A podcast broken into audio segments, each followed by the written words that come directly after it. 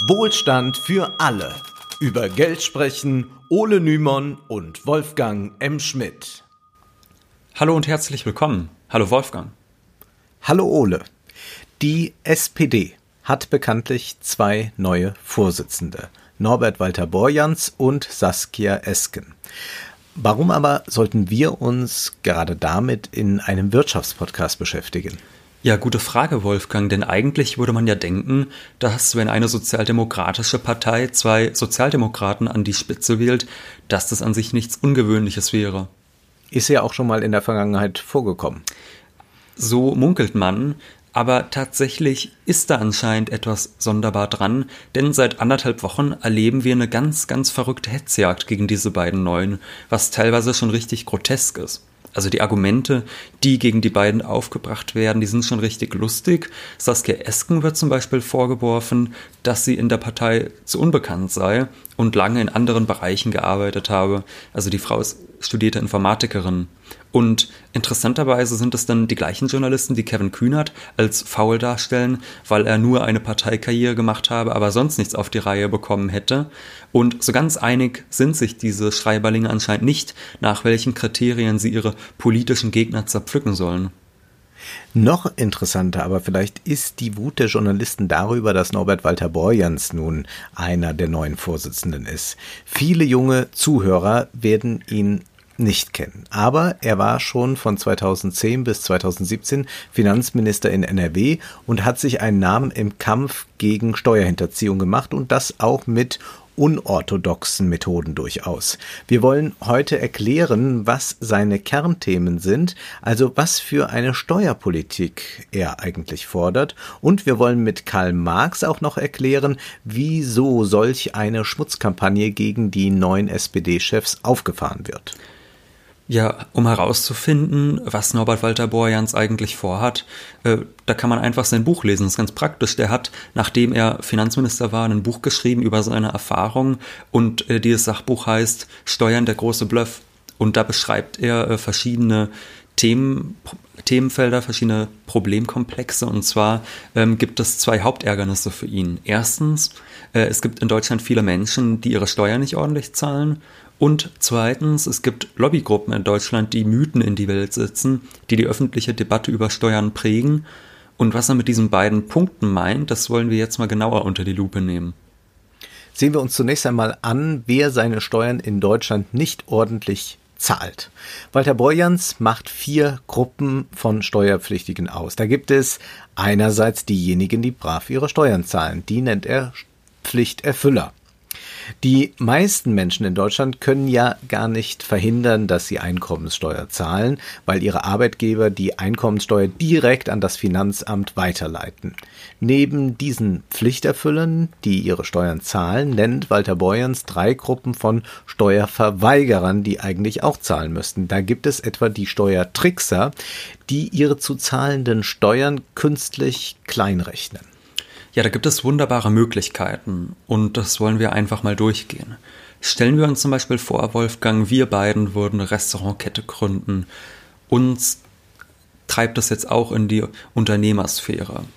Sagen wir, wir gründen diese Restaurantkette, wir nennen sie einmal Prosit und jetzt fahren wir auch schon im ersten Jahr ganz hübsche Gewinne ein, sagen wir mal zwei Millionen Euro und die müssten wir dann ja eigentlich auch versteuern. Jetzt sehen wir aber, und das gefällt uns beiden nicht so gut, äh, wir haben in Deutschland einen Unternehmenssteuersatz von knappen 30 Prozent. Ja, das ist für uns zu viel. Wir wollen Steuern sparen, Ole. Dieser böse, raffgierige Staat, der will jetzt uns das hart erarbeitete Geld abknöpfen. Da müssen wir irgendwas gegen tun. Und da gibt es was, das ist gar nicht so schwer. Wir gründen eine zweite Firma im Ausland in einem Steuerparadies, wo man viele niedrige Steuer, viel niedrigere Steuersätze hat. Und wir machen das folgendermaßen. Wir gründen eine zweite Firma, nennen wir diese Firma einfach Prosit Kreativ. Und diese zweite Firma sagt nun, wir haben die Innenausstattung der Prosit-Läden in Deutschland entwickelt und dafür wollen wir eine Lizenzgebühr. Ja, und verrückterweise, Wolfgang, will unsere zweite Firma von der ersten Firma eine Lizenzgebühr, die genauso hoch ist wie die Gewinne der ersten Firma. Also die zweite Firma, Prosit Kreativ, sagt an unserer ersten Firma Mensch, also wir hätten schon gerne zwei Millionen Euro als Lizenzgebühr dafür, dass ihr unsere schöne Innenausstattung benutzen durftet. Und was machen wir? Zähneknirschend, wir überweisen das Geld zur zweiten Firma. Und jetzt haben wir in Deutschland gar keine Gewinne mehr, die versteuert werden können. Stattdessen landen die alle in unserem hübschen Steuerparadies, sagen wir mal bei einem Steuersatz von 5%. Und jetzt sparen wir eine Menge Geld. Äh, in Deutschland hätten wir 30 Prozent Steuern zahlen müssen. Jetzt sparen wir dementsprechend 25 Prozent Steuern, weil wir ja nur einen Steuersatz jetzt von 5 Prozent haben. Und ich glaube, das ist auch ein Steuersatz, Wolfgang, wo wir sagen, der ist vertretbar für uns. Ja, 5 gehen. Die Steuerbehörden hierzulande werden etwas komisch gucken. Wir machen da einen millionenschweren Umsatz, aber fahren keine Gewinne ein, die wir versteuern können.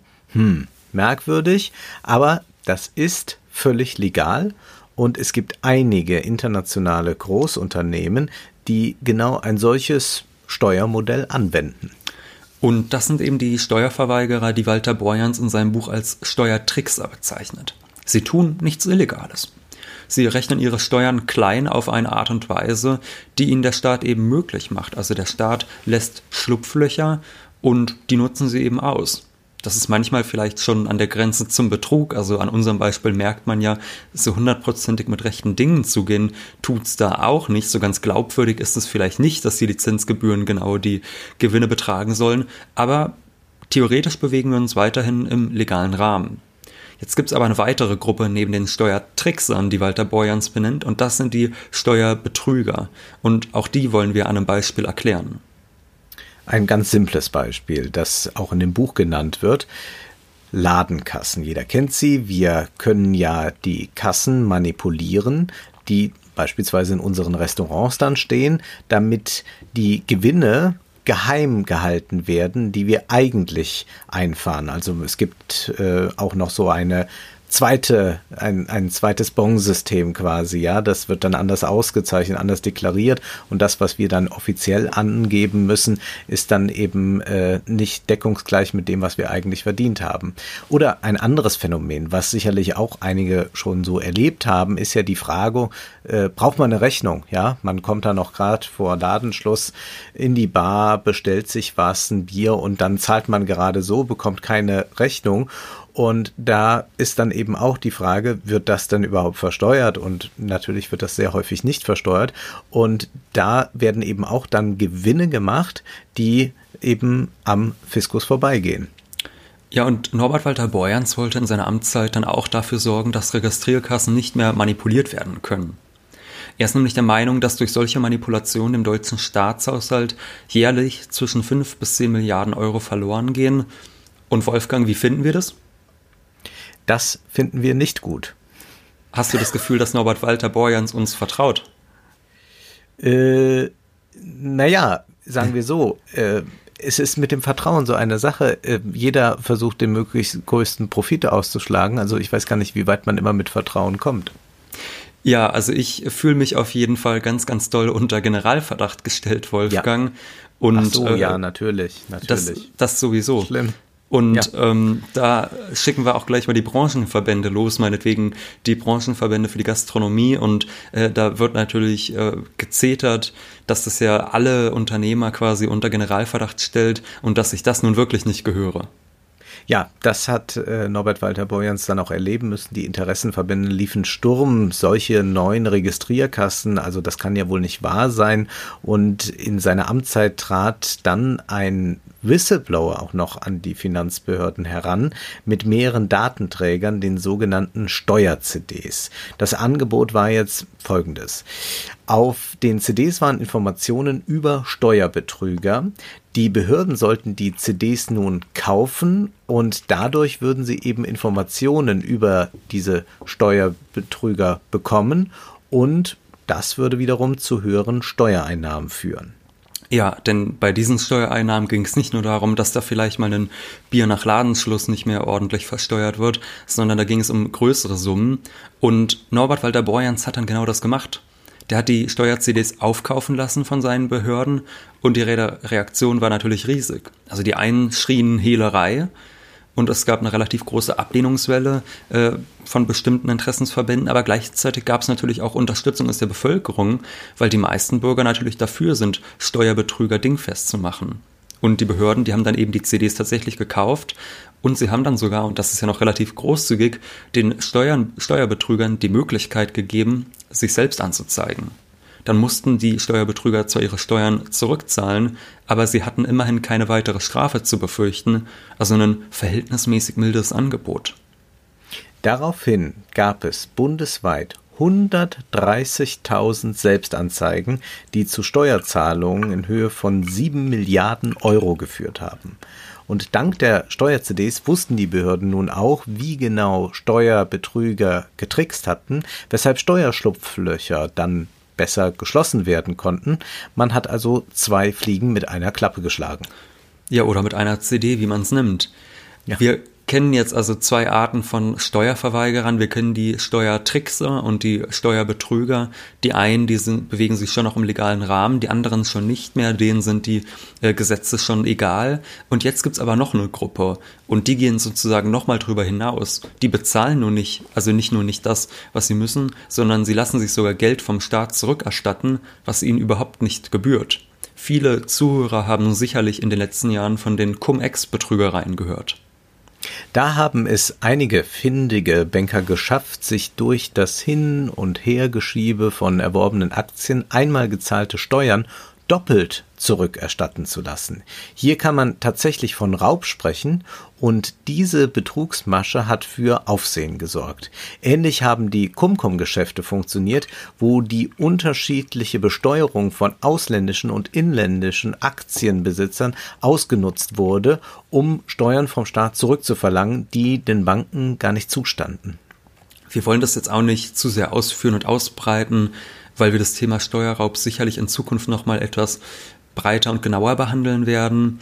Wichtig ist nur jetzt erstmal diese vier Arten der Steuerzahler oder eben Nichtzahler zu kennen. Die Pflichterfüller, die Trickser, die Betrüger und die Räuber.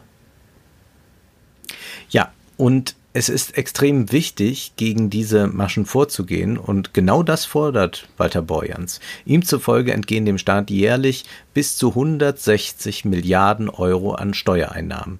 Mit diesem Geld könnten wir die deutsche Infrastruktur reparieren, Schulen sanieren. Ja, wir könnten ein Klimaschutzpaket umsetzen, das auch den Namen verdient. Aber genau das scheitert daran, dass sich einige wenige ihrer Steuerpflicht entziehen, obwohl sie selbst ja eigentlich ganz gut leben können.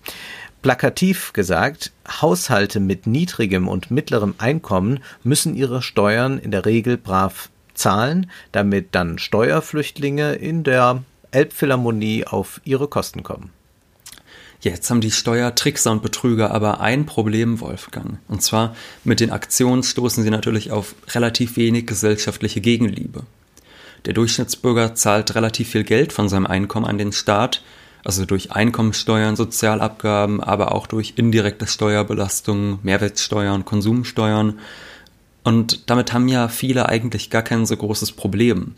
Denn sie wissen ja, dass der Staat das Geld nicht aus Jux und Dollerei einnimmt, sondern um gesellschaftlich notwendige Pflichten zu erfüllen. So ist es zumindest im besten Fall.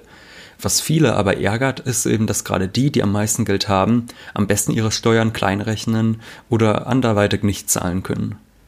Und hier kommt jetzt unser zweiter Themenkomplex ins Spiel, mit dem sich Walter Borjans in seinem Buch auch beschäftigt. Und zwar es geht um den Einfluss von Lobbyorganisationen. Manche Zuhörer kennen vielleicht den Bund der Steuerzahler und, und die haben einen ganz tollen Namen, die Initiative Neue Soziale Marktwirtschaft. Da denkt man Neue Soziale Marktwirtschaft, also eine, die vielleicht noch sozialer als die soziale Marktwirtschaft ist. Sie ist auf jeden Kurz, Fall neuer. Ja, auf jeden Fall neuer. Äh, INSM äh, wird diese Institution kurz genannt. Diese beiden Organisationen sind die wichtigsten Anti-Steuerlobbys in Deutschland. Ja, im Sommer zum Beispiel ähm, berichtet dann der Bund der Steuerzahler immer, so Mitte Juli, bis hierhin haben die Bürger für den Staat gearbeitet, ja, weil ja angeblich ein Großteil der Bürger erst äh, ab Juli Geld ausgezahlt bekommt. Nein, so ist es natürlich nicht gemeint, aber damit ist gemeint, dass mehr als die Hälfte des Einkommens äh, an den Staat ginge vom Bürger. Das wird gerne durch relativ abstruse Rechenmodelle dann versucht, an den Haaren herbeizuziehen und durch genau solche Aktionen, aber auch durch Werbeanzeigen versuchen die Bürger, äh, versuchen diese Institutionen den Bürgern klarzumachen, dass gar nicht die Steuerbetrüger böse sind, sondern dass eigentlich der Staat böse ist, der den Bürgern ans Geld will. Und das ist natürlich großartig, weil auf die Art und Weise Täter und Opfer einfach getauscht werden. Also der gierige Staat will jetzt den Bürgern ins Portemonnaie und die Steuerflucht der Reichen ist dann eigentlich nur Notwehr. Um das zu untermauern, da tricksen die beiden Organisationen, wie bereits gesagt, schon gerne mal richtig kräftig mit den Zahlen herum. Ein beliebtes Angriffsziel ist dabei der Spitzensteuersatz in Deutschland. Der beträgt 42 Prozent und wird bereits bei Singles fällig, die mehr als 55.000 Euro im Jahr verdienen. Das ist fraglos ein gutes Einkommen, aber Millionär ist man damit sicherlich noch nicht. Es gibt aber ein großes Missverständnis, denn eigentlich sind die 42 Prozent gar nicht der echte Steuersatz, sondern nur ein sogenannter Grenzsteuersatz. Genau, also in Wirklichkeit muss natürlich keiner 42 Prozent seines Einkommens an den Staat abgeben, sondern die Steuerberechnung funktioniert anders. Wir haben ja in Deutschland ein progressives Steuermodell. Das bedeutet, dass Menschen mit höherem Einkommen einen höheren Steuersatz haben als Menschen mit niedrigem Einkommen. Das sah zum Beispiel 2018, als Walter Borjans das Buch geschrieben hat, folgendermaßen aus. Da haben Menschen, die weniger als 9000 Euro im Jahr verdient haben, gar keine Steuern zahlen müssen. Und erst ab dem 9001. Euro haben sie dann Steuern zahlen müssen. Und das gilt für alle. Also auch der Millionär muss auf seine ersten 9000 Euro gar nicht zahlen. Wenn nun jemand ein Jahreseinkommen von 9001 Euro hat, dann zahlt er auf diesen zusätzlichen Euro 14% Steuern auf die ersten 9000 Euro nichts, auf den einen zusätzlichen Euro 14 Prozent Steuern. Das bedeutet, er zahlt auf 9001 Euro 14 Cent Steuern. Heißt, wir haben einen Grenzsteuersatz von 14 Prozent und einen realen Steuersatz von 0,0016 Prozent nach Walter Borjans Berechnung. Und da sehen wir schon mal, dieser Grenzsteuersatz und der reale Steuersatz, die liegen häufig weit auseinander. Der reale Steuersatz liegt also deutlich unter dem Grenzsteuersatz, aber genau das wird gerne, naja, verschwiegen oder sprechen wir mal nicht drüber. Mhm. Dass wir einen Spitzensteuersatz von 42 Prozent haben, den bereits mittlere Einkommen zahlen müssen, ist aber sehr praktisch für die Reichen im Land. Wenn es nämlich heißt, wir müssen Steuern für Reiche erhöhen, zeigen die dann sofort auf die Mittelschicht, die im Jahr dann so etwa 55.000 Euro verdient und sagen, ja, also wenn ihr uns Reiche jetzt stärker besteuert, also den Spitzensteuersatz anheben wollt, dann belastet ihr doch die Mittelschicht. Ja, das ist natürlich Unfug. Man kann die Steuergesetze ja auch einfach so umstrukturieren, dass man sagt, okay, die Steuersätze bleiben gleich, also die, die 55.000 Euro im Jahr haben, die müssen dann einen Grenzsteuersatz von 42 Prozent zahlen. Und die, die sagen wir mal 100.000 Euro im Jahr verdienen, die müssen jetzt noch einen Grenzsteuersatz mit 50 Prozent zahlen. Und meinetwegen die ab 200.000 Euro, die zahlen dann 60 Prozent und so weiter. Könnte man ja so machen. Dann wäre die Mittelschicht genauso äh, stark belastet wie vorher also gut, kommt drauf an, was man unter Mittelschicht versteht. Friedrich Merz versteht sich ja auch als Mittelschicht, aber das, was die meisten Leute als Mittelschicht verstehen, da würde man sagen, die sind jetzt nicht stärker belastet, aber die Reichen, die müssten dann mehr zahlen. Und tatsächlich ist es so, dass wir vor ein paar Jahrzehnten ein Steuermodell hatten in Deutschland, was dem gar nicht so unähnlich war, was ich eben gesagt habe. Äh, gerne wird in der Diskussion vergessen, dass der Spitzensteuersatz in Deutschland vor 30 Jahren bei 56 Prozent lag. Also der war deutlich höher als heute. Jedoch hat der damalige Spitzensteuersatz von 56 Prozent natürlich nicht die betroffen, die heute einen Spitzensteuersatz von 42 Prozent zahlen müssen. Das war auch damals so, äh, dass die Mittelschicht die 42 Prozent gezahlt hat, aber dass die Reichen eben nochmal einen deutlich höheren Steuersatz hatten. Das ist nun etwas verwirrend und wir müssen es noch ein bisschen verwirrender machen. Zwar heißt es in der Öffentlichkeit gerne, dass der Spitzensteuersatz bei 42 Prozent liegt, aber so ganz stimmt das nicht, denn es gibt tatsächlich noch einen Grenzsteuersatz von 45 Prozent und der aber betrifft erst Menschen, die mehr als eine Viertelmillion Euro im Jahr verdienen. Und selbst dieser Satz ist noch viel niedriger als der Spitzensteuersatz von vor ein paar Jahrzehnten. Also was wir hier sehen, ist einfach, dass die Lobbyorganisationen die Zahlen verdrehen, wie es ihnen gerade in den Sinn kommt. Also in Wahrheit hat sich die Steuerlast für Normal- und Geringverdiener in den letzten Jahrzehnten relativ wenig verringert, während Superreiche mit hohen Steuersenkungen belohnt wurden. Heute ist es dann zum Beispiel so, dass Reiche etwa mit einem Einkommen von 230.000 Euro, da kann man sich schon ganz gut gehen lassen, äh, könnte ich mir vorstellen, dass diese Reichen den gleichen Grenzsteuersatz zahlen wie Menschen, die ein Viertel davon verdienen. So, und weil natürlich die Reichen jetzt den gleichen Grenzsteuersatz zahlen wie, sag ich mal, eine gut verdienende Mittelschicht, können die Reichen dann auch gerne so tun, als seien sie die heimlichen Verbündeten der Mittelschicht gegen den bösen Staat.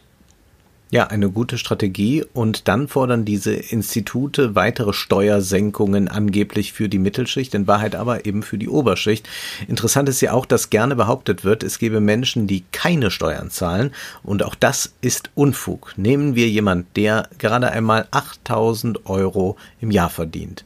Dann muss man zwar keine Einkommenssteuer zahlen, aber dennoch zahlt man dann Steuern.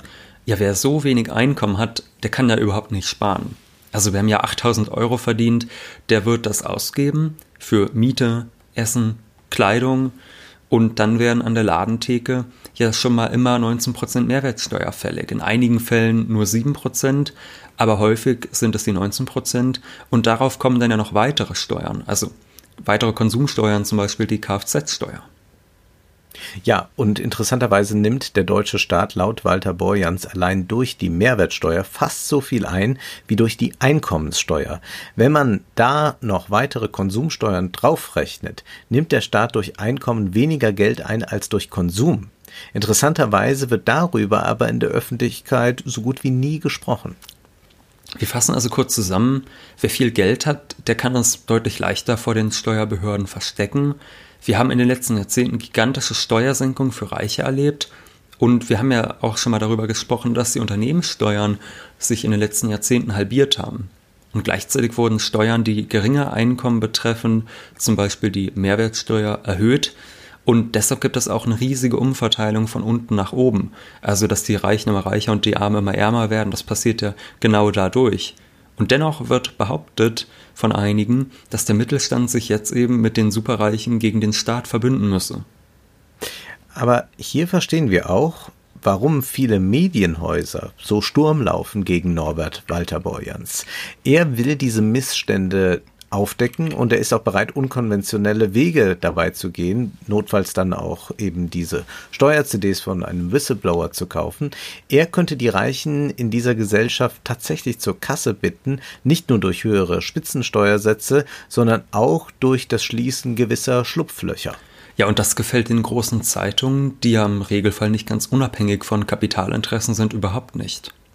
Also ist ja klar, so ein Zeitungsverleger, der hat auch ein ganz stattliches Einkommen, der müsste wahrscheinlich unter Walter Borjans jetzt doch ein bisschen mehr Geld abtreten. Und von daher ist es dann auch klar, woher diese Wut in den Wirtschaftsteilen der großen Zeitungen kommt. Olaf Gersemann, der im Wirtschaftsteil der Welt arbeitet, der schrieb schon vor zwei Jahren, wenn es Steueroasen nicht schon gäbe, müssten sie dringend erfunden werden. Ja, unbedingt. Ja. Das ist wirklich, ja, da spüre ich die ganze Freiheit. Äh, oder nehmen wir das neurechte Meinungsmagazin Tichys Einblick. Einer der INSM-Botschafter, der leitet zum Beispiel das Berliner Büro von Tichys Einblick. Das ist ganz interessant. Und Roland Tichy, der Gründer. Was für ein Zufall. Ja, verrückt. Und Roland Tichy, der Gründer dieses Magazins, der leitet die Ludwig-Erhard-Stiftung. Und ich kann jedem Hörer nur mal empfehlen, sich die Mitglieder dieser Stiftung online genauer anzuschauen. Dann wird einiges klarer. Ja, wir sehen hier sehr eindrücklich, wie große Medien im Sinne der Reichen oft schreiben und berichten. Es geht hier nicht darum, dass Saskia Esken nicht genug bekannt ist oder darum, dass Walter Borjans zu uncharismatisch ist. Das hat man ja jetzt immer wieder und wieder gelesen. Es geht eher wohl darum, dass diese beiden Kandidaten die neoliberalen Jahre der SPD beenden wollen. Und nun ist überall zu lesen, dass wir auf dem Weg in den Sozialismus seien. Das ist schon ein bisschen irre irre. In Deutschland hatten wir bis in die 90er Jahre hinein eine Vermögenssteuer und die wollen sie jetzt nun wieder einführen. Und direkt bekommt man bei den Kommentaren in den Zeitungen, im Fernsehen den Eindruck, dass die beiden nun eigenhändig die Berliner Mauer wieder aufbauen wollen. Ja, ist eine schöne Vorstellung. Also keine schöne, aber eine lustige Vorstellung. ja.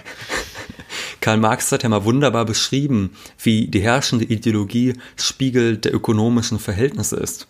In unserem Fall ist es der Neoliberalismus, der in allen großen deutschen Zeitungen tonangebend ist. Und in der deutschen Ideologie, einem Hauptwerk von Marx und Engels, da heißt es, die Gedanken der herrschenden Klasse sind in jeder Epoche die herrschenden Gedanken. Das heißt, die Klasse, welche die herrschende materielle Macht der Gesellschaft ist, ist zugleich ihre herrschende geistige Macht.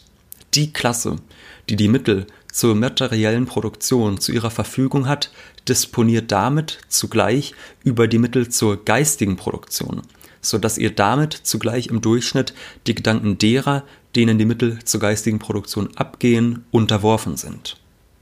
Etwas einfacher ausgedruckt, wer die ökonomische Macht hat, hat auch die Mittel, um nicht nur die materiellen Verhältnisse, sondern auch die Ideologie der Bürger zu dominieren. Wer am meisten Geld hat, kann seine Gedanken eben auf die Titelseiten drucken und sie so lange den Bürgern eintrichtern, bis diese dann auch glauben, ach, das sind ja eigentlich meine Interessen auch.